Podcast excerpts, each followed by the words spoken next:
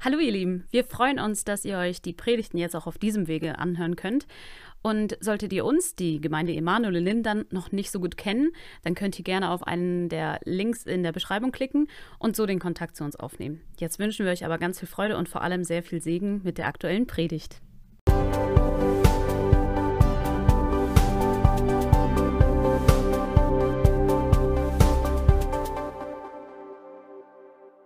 Vielen, vielen Dank. Also ist wirklich schön hier zu sein und ähm, ich fühle mich total zu Hause und ich weiß, meine Frau Jessica, die würde sich auch total zu Hause fühlen. Also vielen Dank hier auch für die Einladung, für die Möglichkeit, einfach das, was auf meinem und auf dem Herzen meiner Frau liegt, hier weiterzugeben. Ich spreche hier bestimmt ganz viel von wir und das liegt dann daran, dass ähm, ich natürlich nicht alleine in die Mission gehe, sondern mit meiner Familie zusammen. Und genau, die sendet euch ganz, ganz liebe Grüße natürlich, genauso wie meine Heimatgemeinde, die Arche Alzertal, wo Heinrich lange Pastor war. Und ähm, genau, davon wollen wir euch heute einfach erzählen. Ähm, wir haben vor, in fünf Wochen nach Peru zu gehen, ähm, in die Mission. Und ähm, genau, ähm, manche fragen sich so, warum denn eigentlich nach Peru? Was will man da eigentlich? Ähm, kann man sagen, Abenteuerlust vielleicht, Interesse an neuen Kulturen, vielleicht auch kein Bock mehr auf Deutschland.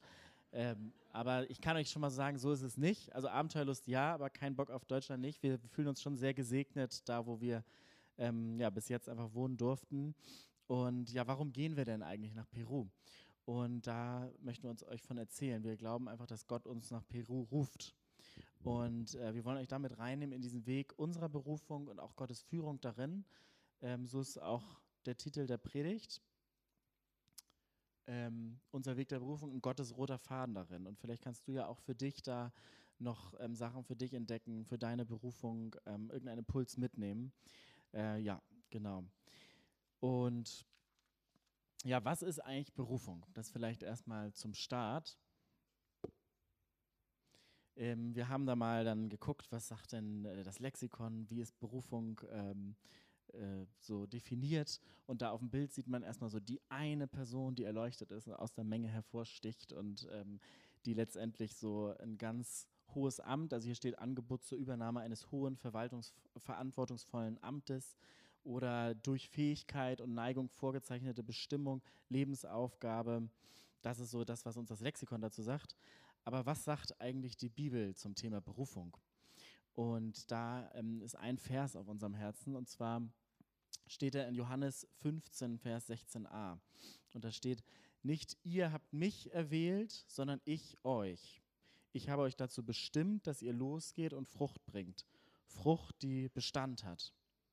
Und da finde ich, wird so ganz klar deutlich, Gott sagt nicht so, das ist der Katalog an Fähigkeiten, den du haben musst, damit du ähm, deiner Berufung folgen kannst oder überhaupt berufen wirst, sondern Gott sagt ganz klar, es gibt nicht diesen einen, den er beruft und der Rest ist nicht berufen, sondern ähm, oh, sind dann da?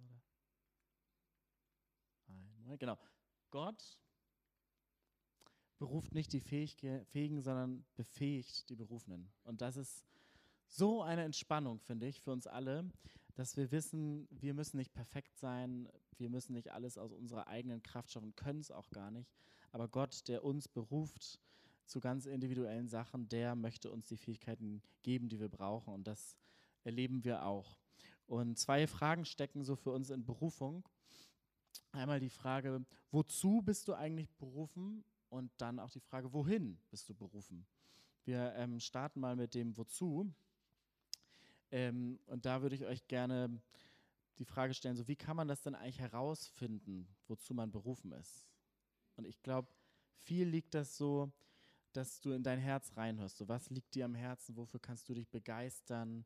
Ähm, was ist deine Leidenschaft? Vielleicht auch welche Begabungen bringst du mit? Welche sind Begabungen sind in dich hineingelegt? Und ähm, damals, ähm, 2011, war ich nach dem Abi das erste Mal nach Südamerika gegangen, nach Paraguay. Und zwei Jahre vorher hatte ich mich schon beworben, weil ich das irgendwie total auf dem Herzen hatte, da in einem Kinderheim Kindern zu dienen, die aus ganz schwierigen Verhältnissen kommen und eben nicht mehr bei ihrer Familie leben können.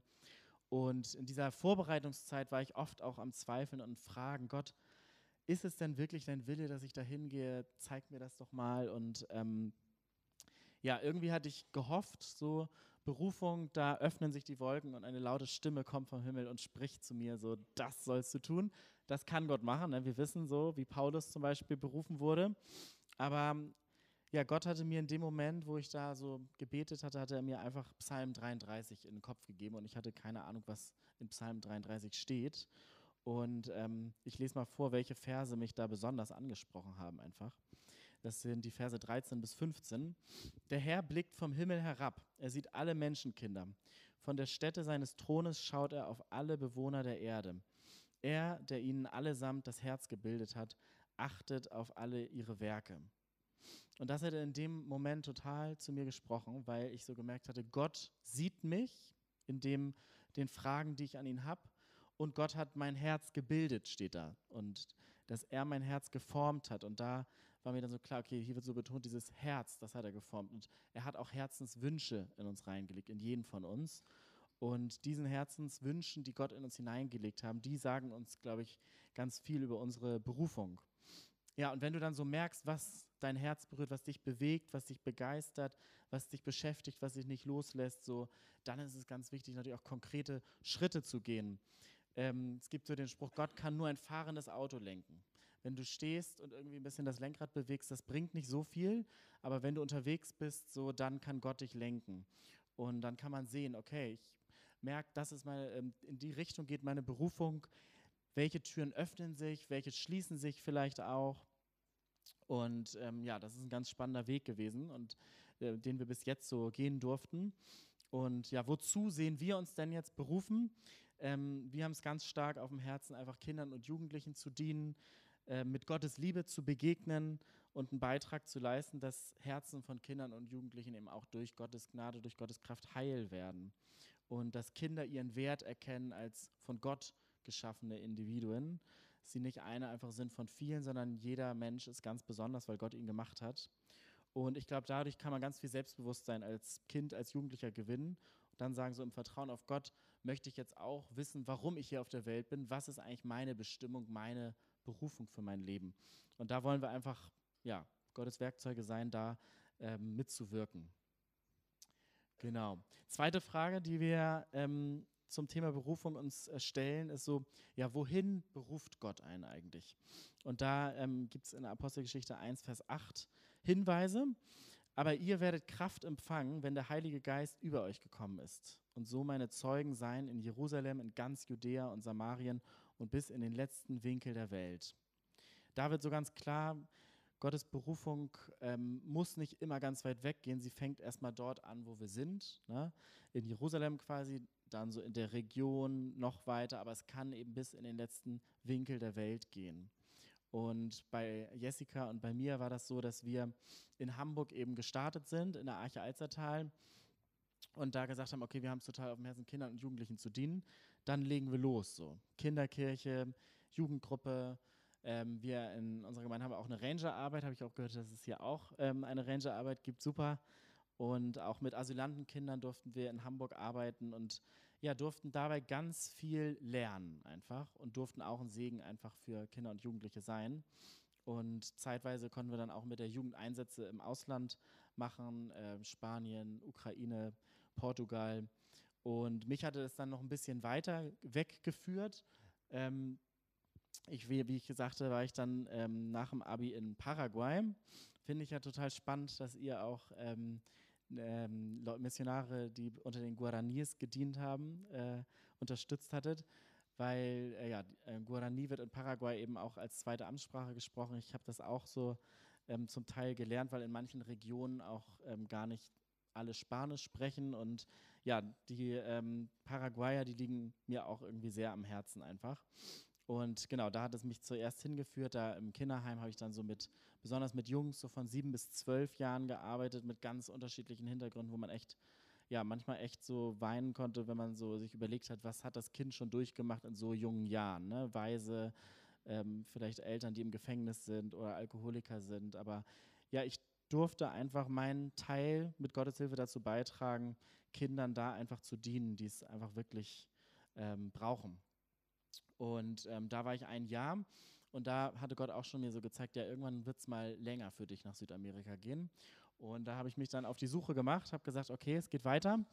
Ähm, 2014, also ich hatte dann 2012 mein Studium angefangen für Lehramt und die Fächer waren Spanisch und Sozialwissenschaften, das ist so Politik, Gesellschaft, Wirtschaft, die Bereiche.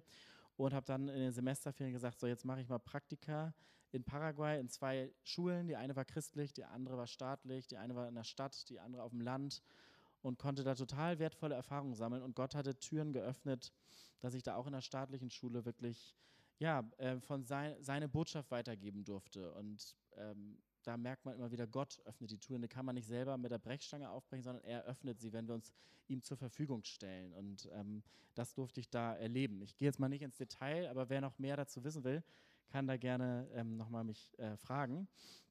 Äh, dann nach meinem Bachelorabschluss bin ich dann ähm, weiter, also nochmal ein Jahr nach Paraguay gegangen, äh, nach äh, Südamerika. Und da hatte ich so eine Frage im Kopf, Gott, ich möchte jetzt so ein Jahr oder es waren dann neun Monate geben, wo möchtest du denn mich mal länger gebrauchen? So ganz klar hatte ich das irgendwie noch nicht im Kopf und hatte dann gesagt, so, wir gucken mal, wo sich die Türen öffnen. Und da war ich dann, ähm, genau, damals noch ähm, Single und so weiter, war ich da in Brasilien 2015 und habe da äh, unter den Gauchos, die auch gar nicht so weit weg sind von den Guaraniers, ähm, äh, drei Monate arbeiten dürfen in einem christlichen Kinder- und Jugendzentrum. Total inspirierende Menschen, auch mit der Gastfreundschaft. Also das sind zum Beispiel Nachbarn gewesen, wo ich mal ähm, Hallo gesagt hatte, weil die so schön Akkordeon gespielt haben. Die haben mich gleich reingeholt, haben mich gleich umgestylt, in ihre Gaucho-Kleidung geschmissen. Und so haben wir dann da den Abend verbracht. Das war wirklich ganz, ganz besonders auch zu sehen, ne? wie offen die Türen da oft einfach sind. Ähm, und total ja, cool zu sehen, wie gastfreundlich viele da einfach sind. Und ähm, genau, dann Brasilien durfte ich arbeiten, war eine tolle Erfahrung. Dann äh, ging es für mich wieder nach Paraguay, weil ich da auch wirklich viele, ähm, also eine Familie sozusagen, die mich da aufgenommen hatte beim ersten Mal, die ähm, äh, mit denen zusammen hatte ich dann auch äh, Gemeindeaufbau, ein Gemeindeaufbauprojekt unterstützt und ähm, evangelisiert in, in, der ländlichen Region, auch da viel auf Guarani, mehr oder weniger so. Aber äh, ich habe es versucht und das war total berührend, auch da zu sehen. Gott geht wirklich bis in den letzten Winkel der Welt. Wir waren da im Dorf, wo wirklich die Straße dann zu Ende war. So. Das war für mich so auf jeden Fall so einer der letzten Winkel der Welt, der in Apostelgeschichte 1, Vers 8 so angesprochen wird, dass ja, Gott uns wirklich auffordert, ähm, nicht vor der Haustür stehen zu bleiben, sondern auch weiterzugehen. So. Und ähm, genau. Nächster Schritt war dann für mich in Peru tatsächlich. In Curahuasi heißt ein Ort da in den Anden. Da bin ich dann 2016 hingekommen und habe an einer christlichen Schule als Lehrer arbeiten dürfen. Und da habe ich ganz schnell dieses im Herzen gespürt. Das war nicht der Himmel, der aufgegangen ist und die, Stimme, die sprach, aber ganz schnell im Herzen spürte ich so, okay, hier ist mein Platz mal für längere Zeit. So, ich war da eine Woche, hatte ich da unterrichtet äh, und nach der ersten Woche war mir irgendwie klar, hier will mich Gott gebrauchen. Es hat irgendwie gestimmt, so von den Leuten, vom Team und ähm, wo ich so sage, hier, ähm, ja, hier möchte Gott mich irgendwann mal länger haben. Und zur gleichen Zeit ist diese schöne Frau eben auch durch Südamerika gereist. Wir kannten uns auch aus der Jugendgruppe in der Gemeinde und sie war dann mit meiner äh, Schwester, mit der sie auch befreundet ist, äh, unterwegs auf einer Rundreise und ähm, war aber nicht einfach so eine Touristenreise, die man halt so macht, sondern sie hatte schon von Gott auch vorher auf dem Herzen so, irgendwann geht es mal ins Ausland, irgendwann geht es vielleicht sogar mal nach Südamerika, um dort auch eben Menschen zu dienen. Und ähm, sie hatte vorher total die Wunder auch in ähm, der Finanzierung der Reise erlebt, so, ähm, wo wirklich das eigentlich nicht möglich war und dann plötzlich hatte sich eine Tür geöffnet, wo jemand dann gesagt hat, doch, ich merke, du hast es total auf dem Herzen, dahin zu fahren. Und die Person hatte, glaube ich, auch gespürt, dass da mehr als nur, sage ich mal, der Tourist, die touristische Neugier war.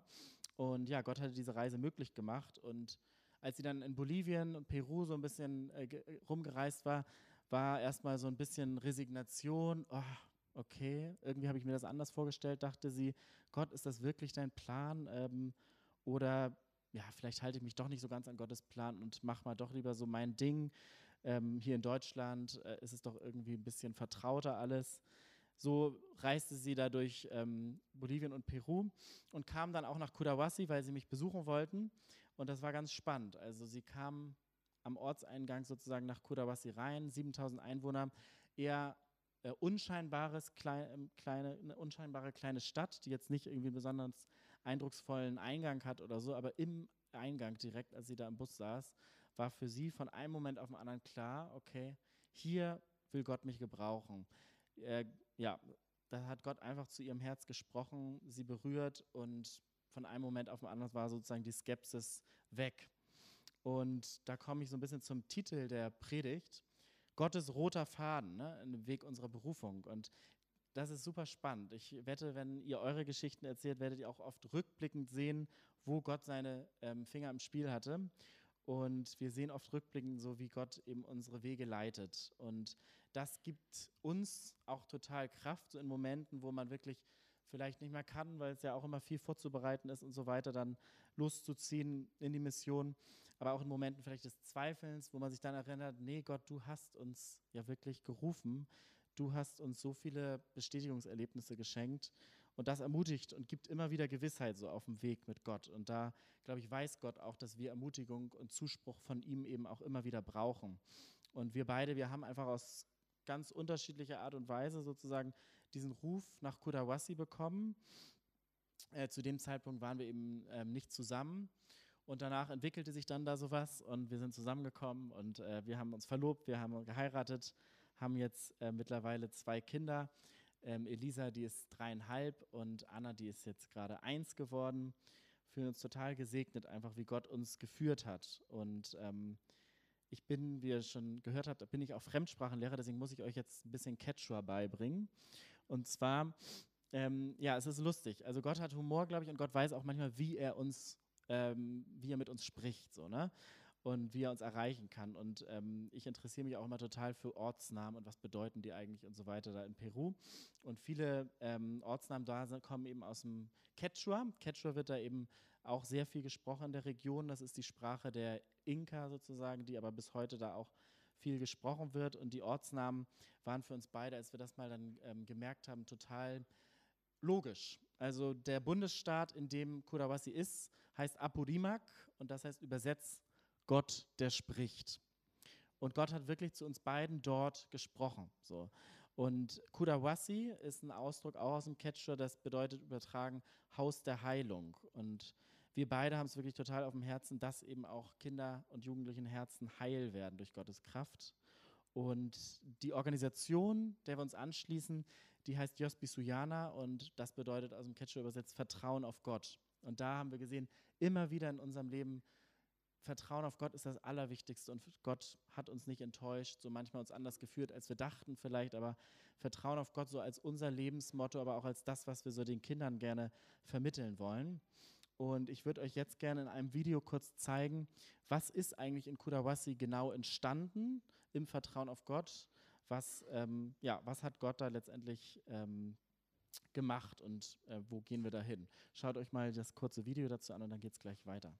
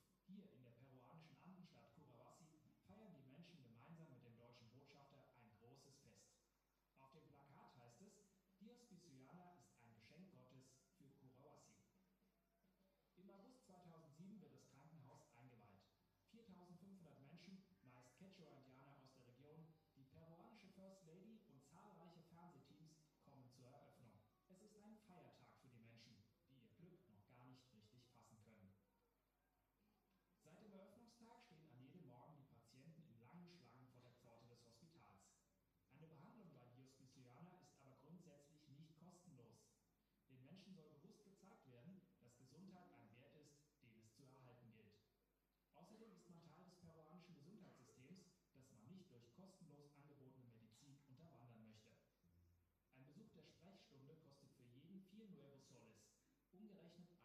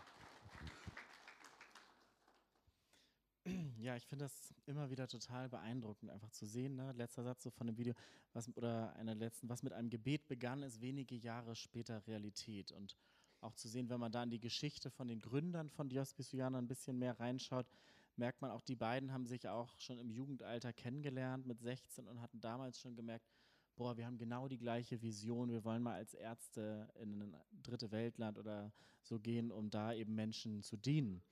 Und ähm, das Video ist jetzt schon ein bisschen älter. Dios Bisuyana hat eben zum einen dieses Krankenhaus gegründet 2007, was eben den, ähm, äh, der Volksgruppe der Quechua eben eine Gesundheitsversorgung vor Ort ähm, gibt, ermöglicht. Und viele gehen da zum Teil zum ersten Mal zum Arzt oder so, wenn sie 60 sind und aus den oberen Bergdörfern kommen. Und ähm, ja, das ist ein ganz, ganz großer Segen für die Region und es kommen wirklich aus dem ganzen Land auch Menschen dorthin, weil besonders die Volksgruppe der Quechua, die indigene Bevölkerung, da extrem diskriminiert werden und zum Teil in städtischen Krankenhäusern, wo eigentlich auch Versorgung da ist, eben nicht behandelt werden oder auch nicht das Geld dafür haben. Aber ähm, ja, die Hospiciana, die Organisation, hat sich gesagt, wir wollen nicht nur Gesundheitsversorgung bieten, wie kann man denn auch Menschen aus der Armut rausführen? So. Und da wirklich ein Großteil der Catcher in extremer Armut lebt, haben sie dann gesagt, gut, wir wollen eine Schule gründen. Das heißt, sieben Jahre nach der Eröffnung des Krankenhauses 2014 wurde dann eine Schule gegründet, um eben wirklich Kindern so auf der Basis so von christlichen Glauben, von christlichen Werten eben durch Bildung auch einen Ausstieg aus der Armut zu ermöglichen. Also ich glaube, wenn wir Gott kennen, dann wissen wir, okay, mit Gott ist alles möglich und mit Gott kann auch so ein Teufelskreis der Armut eben durchbrochen werden. Und das hat sich ähm, das Colegio Dios Bisuyana, was ihr da seht, die Schule zum Ziel gesetzt. Das ist eine Schule, die ähm, äh, bietet Platz für bis zu 700 Schülern. Mittlerweile sind da etwa ähm, 600 Schüler, glaube ich, auch schon ähm, auf dem Gelände. Das geht vom Kindergarten, also ab drei Jahren los, bis zum peruanischen Abitur, das nach elf Jahren ähm, absolviert wird. Und ja, wozu braucht es die Schule? Die staatlichen Schulen in Peru sind wirklich in sehr, sehr schlechtem Zustand. Also auch wenn man da vor Ort mit Leuten redet, hört man da ganz schlimme Geschichten zum Teil von Lehrern, die dann betrunken in den Unterricht kommen und ja, was weiß ich dann eben mit manchen Schülern anstellen. So ist natürlich nicht jeder Lehrer da, aber ähm, sowas es und viele Lehrer haben noch ihre Nebenjobs und äh, machen dann die Schule so ein bisschen nebenher. Aber ja, leider ist da sozusagen nicht ähm, eine gute Bildung flächendeckend staatlich auch möglich. Und deswegen, wenn Leute das Geld haben, schicken sie ihre Kinder auf jeden Fall auf eine Privatschule. Und das geht aber eben nur, wenn man das Geld hat. Und das Colegio Dios Bisuyana sagt eben, Gott hat jeden Menschen sozusagen gleich wertvoll geschaffen. Jeder Mensch hat auch das gleiche Recht, eben eine gute Bildung zu bekommen. Und sie wollen eben wirklich alle Gesellschaftsschichten in der Schule erreichen. Das heißt, Jos Bisuyana hat ähm, gesagt, 30 bis 40 Prozent der Schüler werden durch Bildungspatenschaften gefördert, da eben an der Schule aufgenommen, wo dann eben ein Teil, manchmal ein größerer, manchmal ein kleinerer Teil vom Schulgeld übernommen wird, so etwa 50 Euro im Monat damit eben auch arm und reich zusammenlernen können und das nicht nur so ein Privileg der Reichen dort vor Ort ist. Und ähm, was ist uns als Lehrern da auch ganz wichtig? Also ich durfte da, wie gesagt, auch schon acht Monate mitarbeiten, von 2016 bis 2018 so auf vier Aufenthalte verteilt und habe da gemerkt, ja, die Lehrer unterrichten wirklich auf so einem hohen Standard, weil sie sagen, wir wollen den ärmsten Kindern auch wirklich die beste Bildung geben, nicht irgendwie so wie auch im Krankenhaus die beste Versorgung für die Ärmsten und nicht so das, was gerade noch übrig geblieben ist, so.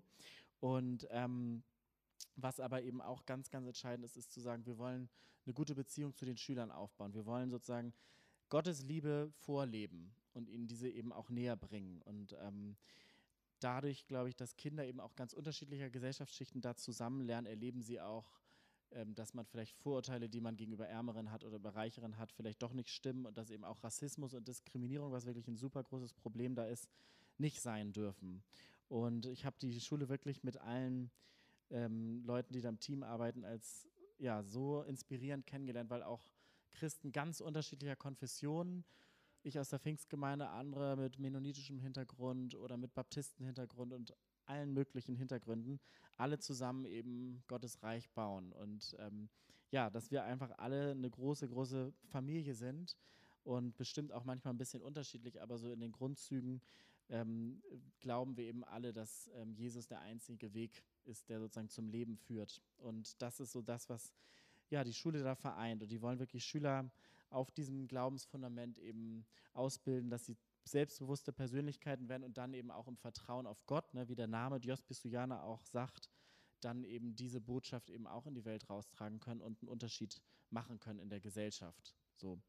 Und genau, hier bringe ich noch ein Bild mit. Ähm, ist auch alles ein bisschen anders da. Ähm, zum Beispiel gibt es da jede äh, Woche dann den Fahnenappell, wo man dann, äh, wo dann die Nationalhymne gesungen wird. Äh, natürlich wird auch eine Andacht gemacht und es wird gebetet und so. Aber äh, ja, Peru, Schule in Peru ist ganz anders. Aber bevor ich euch da jetzt in die Details mit reinnehme, ähm, habe ich noch ein Video mitgebracht. Und zwar, wie kann denn das Colegio Dios Pisuyana, diese Schule, ganz konkret einen Unterschied im Leben von einem Kind der Quechua machen? Und da könnt ihr jetzt einmal Fiorella und ihre Schwester Anna Maria kennenlernen.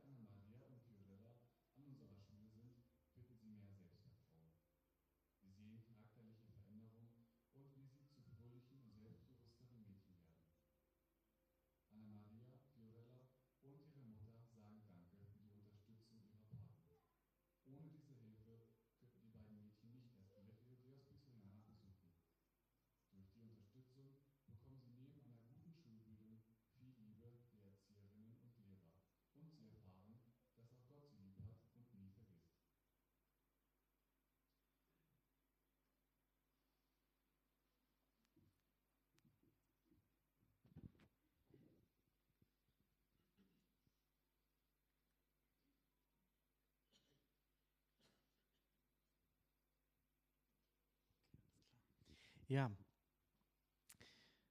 Ich, ähm, man könnte sich also die Frage stellen, gut, Fiorella war zunächst von vielen unerwünscht und wurde als wertlos äh, gesehen. Wir haben gehört, in, unter welchen tragischen Bedingungen sie sozusagen entstanden ist. Und äh, viele außer der Mutter haben eben gesagt, das ist doch nicht lebenswert so. Treib's doch einfach ab, ist doch egal so. Aber ja, das war so die Perspektive von vielen Menschen auf Fiorella und auch ihre Schwester. Und was sagt Gott denn eigentlich zu Fiorella? Ähm, da würde ich gerne einen Psalm vorlesen, von ähm, Psalm 139, 13 bis 18. Äh, da spricht der Psalmist, Du hast alles in mir geschaffen und hast mich im Leib meiner Mutter geformt. Ich danke dir, dass du mich so herrlich und ausgezeichnet gemacht hast. Wunderbar sind deine Werke, das weiß ich wohl. Du hast zugesehen, wie ich im Verborgenen gestaltet wurde, wie ich gebildet wurde im Dunkeln des Mutterleibes. Du hast mich gesehen, bevor ich, äh, bevor ich geboren war. Jeder Tag meines Lebens war in deinem Buch geschrieben. Jeder Augenblick stand fest, noch bevor der erste Tag begann. Wie kostbar sind deine Gedanken über mich, Gott. Es sind unendlich viele. Wollte ich sie zählen, so sind sie zahlreicher als der Sand. Ja, ich glaube, wir sehen hier ganz klar, ähm, Gott hält sehr viel von Kindern wie Fiorella. Er sagt, dass sie sind herrlich und ausgezeichnet gemacht, wunderbar, kostbare Gedanken, die er über jeden von uns hat und eben unendlich viele zahlreicher als der Sand. Und ähm, ja, ähm, das, da sehen wir einfach, es ist egal, unter welchen Bedingungen Leben entsteht, so gewollt oder nicht gewollt, ähm, für Gott ist jedes Leben gleich wertvoll. Und nicht nur, dass es wertvoll ist, sondern äh, in Vers 16 steht eben auch, du hast mich gesehen, bevor ich geboren war. Jeder Tag meines Lebens war in deinem Buch geschrieben. Jeder Augenblick stand fest, noch bevor der erste Tag begann. Also Gott findet nicht, äh, findet nicht nur, dass wir super wertvoll sind, sondern sagt eben auch, er hat einen guten Plan für unser Leben und eben auch für das Leben von Fiorella. Und das ist so eine Sache, die eben das Colegio Dios Bisuyana ausmacht, dass man sagt, diesen Kindern soll eben diese Chance gegeben werden, diesen Plan, den Gott für sie hat, die Bestimmung, die er für sie hat, zu entdecken. Und ähm, ich möchte euch noch ein bisschen reinnehmen in so ein paar Erfahrungen, die ich da vor Ort machen durfte. Wie gesagt, war ich ja, durfte ich schon viermal da mitarbeiten und ähm, war da insgesamt acht Monate, hatte da als Lehrer auch meine Fächer zum Teil unterrichtet, also ähm, Politik, Gesellschaft, Wirtschaft, auch ein bisschen Geschichte und ähm, Literatur. Portugiesisch konnte ich auch da unterrichten, manchmal auch Englisch. Also man macht dann auch immer ein bisschen so das, was gerade gebraucht wird.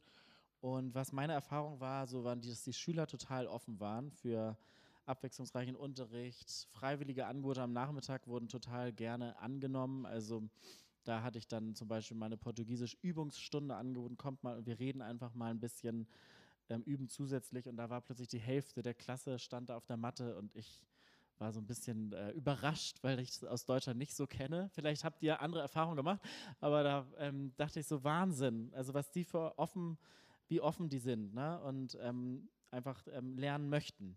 Und ich konnte mich auch da bei den Exploradores einbringen. Das ist auch eine Pfadfindergruppe, die da gegründet wurde und die in der Startphase begleiten. Und ähm, das ist total spannend, weil viele Kinder wachsen da ja auch mit einem deutlich direkteren Bezug zu, äh, zur Natur, zu draußen auf, weil zum Teil das Leben auch viel mehr draußen spielt. Ähm, trotzdem waren die mit so einem Konzept von Pfadfindern überhaupt nicht vertraut. Das kannten sie nicht, so Camps machen, irgendwie einfach auch um Gemeinschaftserlebnisse zu haben und nicht vielleicht, weil man jetzt die Viehherden hoch äh, in die Berge treibt und dann nicht mehr nach Hause kommt, sondern einfach so das in der Freizeit zu machen, das war für die ganz besonders. Und ähm, ein Techniklehrer, der da aus Deutschland kam, hatte auch mal bemerkt, so, ich weiß nicht, ob irgendjemand von euch schon mal Eukalyptusholz durchgesägt hat. Gibt es hier wen? Eukalyptus gibt es da viel und ähm, Eukalyptusholz ein sehr Holz. Also du brauchst ganz viel Durchhaltevermögen, bis du das endlich durch hast. Und er hatte gesagt, die deutschen Schüler hatten ja schon längst aufgegeben, aber die Peruaner haben weitergemacht und weitergemacht. Ich habe es in Deutschland noch nicht ausprobiert, deswegen möchte ich mir da kein Urteil anmaßen. Aber es war total spannend zu sehen, ne, wo man auch sieht, so welche Fähigkeiten bringen die Schüler mit. Und ähm, zum Teil sind sie ja auch schon viel im Leben gewöhnt und ja, haben da ganz besondere ähm, Fähigkeiten auch erlernt. Und ich hatte zum Beispiel einen Schüler, Cherson, ähm, der war in den klassischen Schulfächern nicht so gut, war jetzt nicht der zuverlässigste, hatte einfach auch Herausforderungen so im Unterricht dem zu folgen. Der kam eben auch aus einer sehr armen Familie, alleinerziehende Mutter und ähm, der blühte da bei den Pfadfindern total auf. Also da war der Erste, der kam, der Letzte, der ging, brachte sich ein, half, wo es ähm, ging und ähm, war auch super schön so zu sehen, okay, ich als Lehrer konnte viel von ihm lernen, weil er zu Hause jeden Tag sozusagen auf dem Feuer kocht und so weiter. Also nicht nur so mal eben auf dem Camp oder so, sondern wirklich jeden Tag. Der hatte Kniffs drauf, die kannten viele von uns dann einfach gar nicht und konnte uns da auch wirklich Sachen beibringen. Und das, da ist er total aufgeblüht, hat viel Selbstbewusstsein gewonnen und hat sich als ganz wertvoller Teil auch der Gruppe gesehen. Und das ist eben auch so ein Ziel, dass man eben nicht nur so die Schulfächer sieht, dass die Kinder da irgendwie gut sind, sondern dass sie wirklich auch in ihrer Persönlichkeit äh, gefördert werden und eben auch merken, welche Begabung, welche Talente hat Gott eigentlich in mich reingelegt ähm, und dass sie eben wirklich jeder auf ihre Weise ganz wertvoll sind und wertvoll gemacht sind. Und ähm, letztendlich finde ich, sind Pfadfinder auch so eine Möglichkeit, ähm, Erinnerungen zu schaffen in der Kindheit. Ne? Wenn wir so an unsere Kindheit zurückdenken, vielleicht, dann denken wir da vielleicht auch an so besondere Freizeiten oder Camps oder was auch immer, die wir so gemacht haben, die einen wirklich nachhaltig geprägt haben, wo man vielleicht auch Entscheidungen getroffen hat, ich will Gott nachfolgen oder ich möchte in meine Berufung kommen. Ähm, genau. Und äh, sowas eben auch den Kindern dazu ermöglichen, ähm, ist eben auch Ziel der ganzen Sache. Ich hatte da jetzt zum Beispiel die Klasse 7 unterrichtet und da würde ich euch gerne noch ein weiteres Beispiel erzählen, was mir so deutlich gemacht hat, wie groß tatsächlich die Not bei Kindern ist und auch nicht nur bei Kindern, die aus armen Familien kommen. Bei dem Elterngespräch, äh, was ich mit einer Kollegin geführt hatte, ähm, kam dann die Mutter mit ihrem Sohn eben aus der Klasse und das Erste, was sie tat, war eine Route auf den Tisch zu legen und ähm, ja, hatte gesagt, sie wollte jetzt mal wissen, was ihr Sohn so in der Schule anstellt und er wird dann ganz sicher seine gerechte Strafe zu Hause bekommen. Und ja, da auf der Basis konnten wir dann das Elterngespräch führen. Also mich hat es total schockiert. Ich wusste, häusliche Gewalt ist ein Riesenthema, also ein Riesenproblem. Dadurch, dass auch viele Eltern eben durch Perspektivlosigkeit in Alkoholismus verfallen, haben besonders Kinder und auch Frauen da sehr zu leiden aber dass jemand sich sozusagen da hinstellt und das war eben eine Frau, die hat eine Bäckerei besessen, sie war jetzt nicht arm oder so, hinstellt und sich sozusagen noch fast brüstet damit, ja, und ich schlage mein Kind übrigens auch zu Hause, damit was aus ihm wird, das war für mich wirklich schockierend und ähm, so im Gespräch wurde auch klar, gut, sie hat es früher nicht anders erlebt und hatte dann gesagt, sie liebt ihr Kind ja und irgendwie war sie so ein bisschen am Verzweifeln, so in der Frühpubertät, äh, wie, wie kann ich den Jungen einnorden und ähm, wie bekomme ich das hin? Und ja, mit solchen Familien arbeitet man halt dann auch viel an der Schule. Und die Schule sagt eben, wir wollen nicht nur die Kinder, sondern auch die Familien erreichen. Das heißt, es gibt auch so Elternschulen, wo man dann zu ganz konkreten Themen, Umgang mit Geld oder ähm, mit Sucht oder gewaltfrei erziehen oder wie kann ich mein Kind ermutigen und Gutes in sein Leben sprechen und nicht irgendwie ähm, Flüche über das Kind aussprechen, ohne dass ich es vielleicht will ähm, so mit den Eltern eben zu arbeiten und auch die Eltern zu beraten, ins Gebet zu gehen. Viele Elterngespräche konnte ich auch eben mit äh, einem Gebet abschließen. Und ähm, ja, also da ist super viel Segen auch in Familien entstanden. Leider muss man sagen, nicht immer ist eine wesentliche Veränderung in jeder Familie möglich. Ähm, aber Kinder, die vielleicht dann auch nicht direkt eine äh, Veränderung in der Familie erfahren, erfahren eben doch am Collegio, an der Schule, dass sie geliebt sind, dass sie wertvoll geschaffen sind. Und ähm, da gibt es tatsächlich auch Studien zu, was braucht ein Mensch eigentlich, um zum Beispiel auch Traumata aus der Kindheit zu überwinden. Und ähm, manche Studien kommen da auch zu diesem ähm, Ergebnis, es braucht eigentlich eine Person im Leben von diesem Menschen, der dem ähm, Menschen eben Mut zuspricht, der ermutigt, der ihn bestätigt und so weiter. Und da möchte ich gerne einer von sein, meine Frau genauso, ähm, weil wir glauben eben, wenn wir da sozusagen Gott mit reinnehmen und uns, was wir sozusagen haben, geben, das kann eben wirklich Leben verändern. Genau. Ähm, ein Vers, der uns da auch noch ähm, wichtig geworden ist, steht in Sprüche 22, Vers 6. Erziehe dein Kind schon in jungen Jahren, es wird die Erziehung nicht vergessen, wenn es älter wird. Also es ist dann wirklich einmal natürlich, wenn wir Eltern sind, so in der Hand von uns Eltern, aber auch wenn du vielleicht Lehrer bist oder wenn du Sozialarbeiter bist, wenn du Erzieher bist, ähm, ist es eben auch in unserer Hand, die Kinder positiv oder negativ zu prägen. Das ist letztendlich ja ähm, beides möglich. Und äh, wir wollen natürlich mit Gottes Hilfe unseren Beitrag leisten, dass Kinder eben positiv geprägt werden, dass sie ihren Wert erkennen, den Gott ihnen gegeben hat, dass ähm, sie selbstbewusst ins Leben starten können und dabei dann auch nicht nur auf sich schauen, sondern auch sagen, Gott sagt, liebe den Nächsten so wie dich selbst. Das heißt, wir sollen uns nicht über alle anderen stellen, sondern die anderen sollen den gleichen Stellenwert haben. Und so auch zu sagen, okay, ich kann auch einen Unterschied in der Gesellschaft machen und eben Gottes Liebe weitergeben und einen Unterschied machen. So, das ist das, was wir denen eben auch vermitteln wollen. Und das prägt, glaube ich, einfach auch wirklich für ein ganzes Leben so. Nochmal, um den Bogen zurückzuschlagen zum Thema Berufung, habe ich noch mal eine Frage mit, äh, mitgebracht. Welches Möbelstück, denkt ihr, kann eine sehr große Gefahr für deine Berufung darstellen? Sehr schön. ihr wisst es. Die Wartebank, ja ähm, die kann wirklich ganz schön gefährlich sein. Und noch schlimmer ist es natürlich, wenn sie noch gemütlich ist. Also Auftrag nach dem Gottesdienst jetzt alles schmeißen, ihr Sofa aus dem Wohnzimmer. Nee, das natürlich nicht. Ähm, ich glaube, manchmal gehört Warten auch bei Gott dazu. Ne? Also wir haben 2016 haben wir von Gott ähm, diesen Ruf nach Peru bekommen und jetzt ist 2024 und waren einfach vorher noch andere Schritte zu gehen. Und ähm, dafür sind wir total dankbar für die Zeit, ne, wo wir ausgebildet wurden, wo wir Erfahrungen in der Gemeinde sammeln durften, wo wir unsere Kinder bekommen durften und ähm, jetzt einfach dahin gehen dürfen und ähm, den nächsten Abschnitt unserer Berufung zu leben. Und ich glaube aber, es ist manchmal die Gefahr, dass man zu lange wartet. So. Viele Leute denken sich auch ja so gegen Ende des Lebens, hätte ich doch mal das und das gemacht. Eigentlich wollte ich doch immer, aber dann und so weiter. Oder früher, als ich noch jung war, da hatte ich doch immer vor, das und das zu machen. Und wir hatten da auch ein Ehepaar kennengelernt, das sich auch ähm, in Peru dann sozusagen auf den Weg gemacht hatte, ähm, Gott zu dienen. Und das war total einprägsam, weil sie so gesagt hatten, ja, als wir so alt waren wie ihr damals noch in den 20ern, da hatten wir auch die Pläne, eben in die Mission zu gehen. Aber dann kamen irgendwie die Kinder, dann kam das Haus und irgendwie haben wir das total aus dem Blick verloren. Und Kinder, wie es schon hier gesagt wurde, Kinder sind ein Geschenk Gottes und ein Haus kann auch ein Geschenk Gottes sein. Das sind alles richtig gute Sachen.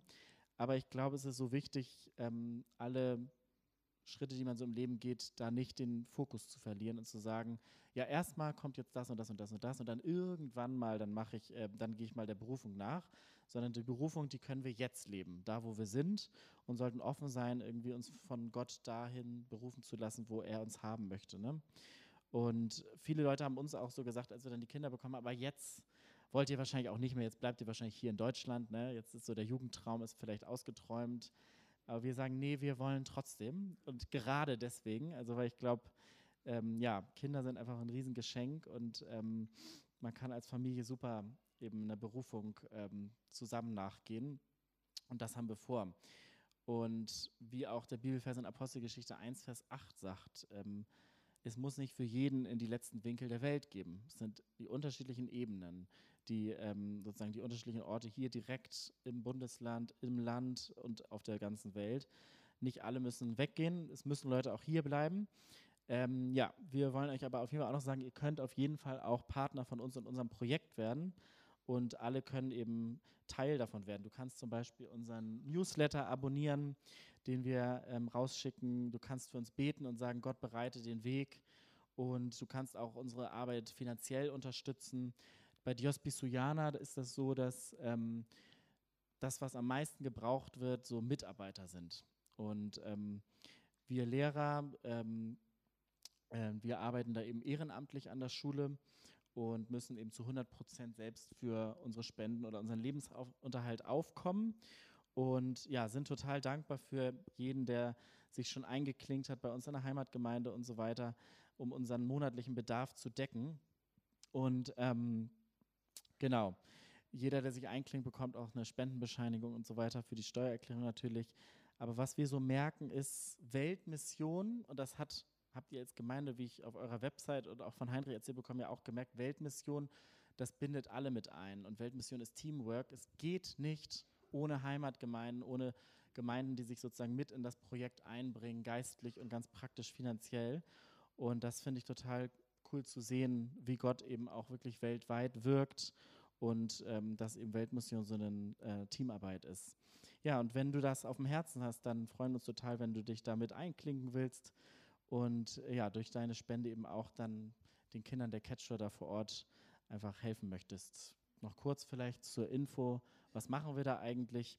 Ich werde ähm, da als Lehrer arbeiten in den Fächern, die ich ja schon so genannt hatte und natürlich auch Klassenlehrer sein und was alles dann so anfällt an ähm, Aufgaben und ähm, Jessica wird sich da im Bereich der Verwaltung einbringen, ähm, der Bildungspatenschaften, also da müsste ja viel ähm, Administration eben auch passieren, damit eben Bildungspatenschaften aufgebaut werden können, Kontakt zu den Familien gehalten wird und wir wollen es auch gern da in Kinderclubs einbringen, die es da am Ort gibt, also auch christliche Jungschargruppen quasi, ähm, wo auch alle Kinder des Ortes eingeladen sind, nicht nur die Kinder der Schule und auch eben bei den Pfadfindern würden wir uns gerne langfristig einsetzen und bin gespannt. Also wenn Ranger hier im Raum sind, dann ähm, vielleicht gibt es tatsächlich irgendwann mal ein Drei-Sterne-Ride dann nach Peru. Ich werde euch informieren. Genau. Also das ist so das, was wir da vor Ort vorhaben. Natürlich Stück für Stück. Man muss da erstmal ankommen und so. Aber so, damit ihr eine Idee habt, was machen die dann eigentlich ganz konkret vor Ort. Und ähm, genau, wenn ihr da mehr Infos haben wollt, dann äh, ähm, ist da unsere E-Mail-Adresse. Wir sind auch auf Instagram, wenn man uns da weiter folgen will, uns und den Lamas folgen möchte. Ähm, ja, kannst dich einfach zum Newsletter über den QR-Code auch anmelden, eben auch zu ähm, Spenden. Und ja, wir sind auch total interessiert daran, Kontakt eben auch zu euch als Gemeinde aufzubauen und zu hören, so wie läuft es bei euch, wie lebt ihr eure Berufung hier in ähm, Lindern heißt der Ort, ne? Ja, Lindern, nicht Kloppenburg, aber Kloppenburg ist ganz nah dran. Genau, und da einfach in Austausch zu gehen und zu sagen, lasst uns füreinander beten, egal wo wir Mission für Gott eben machen. Ähm, wir sind eine Familie und wir halten so zusammen. Genau, wer später noch mehr Fragen hat, der kann gern zu mir kommen. Ich habe da auch ein paar Infos noch am Tisch, da im Kaffeeraum mitgebracht. Und ja, danke, danke dir, Heinrich, danke euch als Gemeinde, dass ihr offen seid, einfach ja, ein bisschen zu hören, was auf unserem Herzen liegt, was ähm, unsere Berufung ist. Und ja, ich hoffe einfach, dass ihr was mitnehmen konntet und würde jetzt einfach auch zum Abschluss gerne einmal beten. Ja, danke Gott, dass du berufst, Gott, und dass du diese Berufung nicht nur über einige wenige aussprichst, die irgendwie besonders ähm, fähig sind und alles können, sondern wir dürfen wissen, Gott, dass du uns berufst, weil du uns auserwählt hast und nicht, weil wir so toll sind und alles perfekt machen. Und ich bete wirklich einfach, dass du Berufungen einfach freisetzt. Da, wo Leute sich fragen hier im Raum, ja, was möchte Gott eigentlich jetzt ähm, mit meinem Leben anfangen oder was ist der nächste Abschnitt in meinem Leben, meiner Berufung? Führ du sie einfach, ähm, zeig du ihnen, was du mit ihnen ähm, vorhast. Und danke, dass du einfach auf so vielfältige Art und Weise sprechen kannst. Und da bete ich einfach wirklich, Heiliger Geist, dass du zu jedem durchdringst. Und ja, danke, dass du uns nicht nur die Berufung sagst, sondern dass du uns auch hilfst, dahin zu kommen. Und da bete ich einfach auch für deinen Mut, für ähm, ja, Kühnheit, für Weisheit, da einfach auch Schritte ganz konkret in die Berufung zu gehen. Und dass hier in der Gemeinde einfach wirklich ein Ort ist, wo Menschen ihre Bestimmung entdecken und dann aber auch in dieser Bestimmung, in ihrer Berufung leben können. Gott, danke, dass wir wissen dürfen, du bist da immer bei uns, wir können dir vertrauen und du hast einfach wirklich Großes mit uns vor. Amen.